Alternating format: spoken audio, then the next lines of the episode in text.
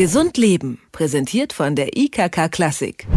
Obst, das zu lange in der Schale liegt, pelzige Flecken auf Käse oder Wurst oder Flecken an der Wand. Die Rede ist von Schimmel oder besser Schimmelpilzen. Denn diese sind unsere natürlichen Begleiter, befinden sie sich doch überall um uns herum in der Luft.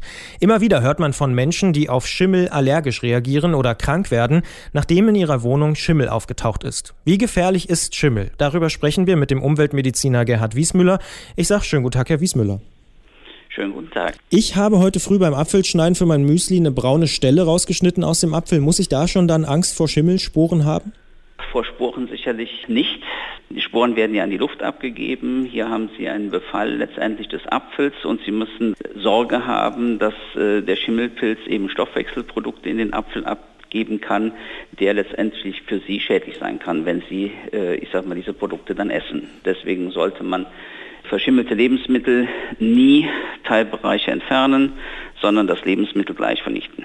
Das heißt auch der Klassiker bei der Marmelade gar nicht nur oben abschöpfen, wie es Oma gemacht hat, sondern wirklich wegwerfen. Nein, Sie sehen ja nur letztendlich den Schimmelpilzbewuchs und die Stoffwechselprodukte dringen natürlich ins Lebensmittel ein und dann kann es zur Anreicherung kommen und damit besteht eben die Möglichkeit, dass Sie durchaus relevante Mengen aufnehmen können, die dann gesundheitsschädlich sein können.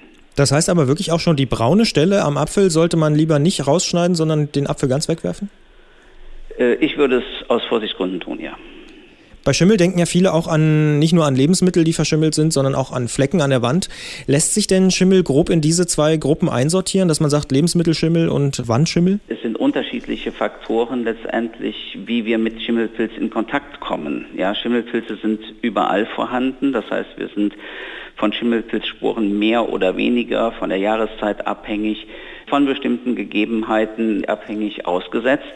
Und beim Lebensmittel ist halt die Aufnahme der Produkte des Schimmelpilzes durch die Nahrungsmittel, also indem ich es herunterschlucke, eine andere äh, Aufnahmefahrt und damit eben auch eine andere Wirkungsmöglichkeit, als wenn ich zum Beispiel Sporen einatme oder eventuell auch äh, beim Zerfall von Schimmelpilzen deren Stoffwechselprodukte einatme.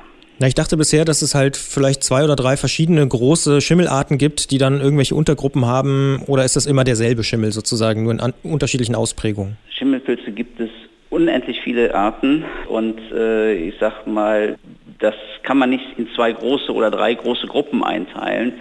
Und ich sag mal, wenn man es genau wissen wollte, müsste man im Einzelfall dann analysieren, um was es sich handelt, um dann sagen zu können, welche Art letztendlich haben Sie jetzt an der Wand oder welche Art befällt Ihr Lebensmittel. Jetzt kennen ja viele das Problem von Schimmel in der Wohnung, gerade in modernen Wohnungen mit sehr gut isolierten Fenstern und Türen. Wie gefährlich ist denn Schimmel in der Wohnung aus Ihrer Sicht? Das ist relativ zu sehen, die Gefährlichkeit. Letztendlich hängt sie davon ab, ob der Mensch eine Bedingung hat, dass der Schimmelpilz bei ihm einen gesundheitlichen Effekt hervorrufen kann. Hier sorgen uns ganz besonders die Menschen mit einer schweren Abwehrschwäche, weil die können eine Infektion bekommen, wobei eben diese Abwehrschwäche schon von einem Arzt diagnostiziert werden muss, der sich an Richtlinien, die die Krankenhaushygienekommission am Robert-Koch-Institut herausgegeben hat, orientieren muss. Schimmelpilzelemente, Stoffwechselprodukte können zu allergischen Reaktionen führen. Hier sind vor allen Dingen Patienten, die ein allergisches Asthma haben, äh, unter Umständen gefährdet. Und dann gibt es eben noch ein Krankheitsbild, was eine äh, Veränderung unserer Drüsensekrete herbeiführt. Das ist die Mukoviszidose oder auch zystische Fibrose genannt. Und diese Patienten haben unter Umständen ein Risiko, was sowohl infektiös als auch allergisch ist. Der gesunde Mensch toleriert erst einmal diese Exposition, diesen Kontakt. Aber aus rein Vorsorgegründen, weil wir ja nicht wissen, nicht kann er irgendwann in eine Bedingung kommen, wo es für ihn schädlich ist, sollte Schimmelpilzbefall im Innenraum immer sach- und fachgerecht vernünftig saniert werden.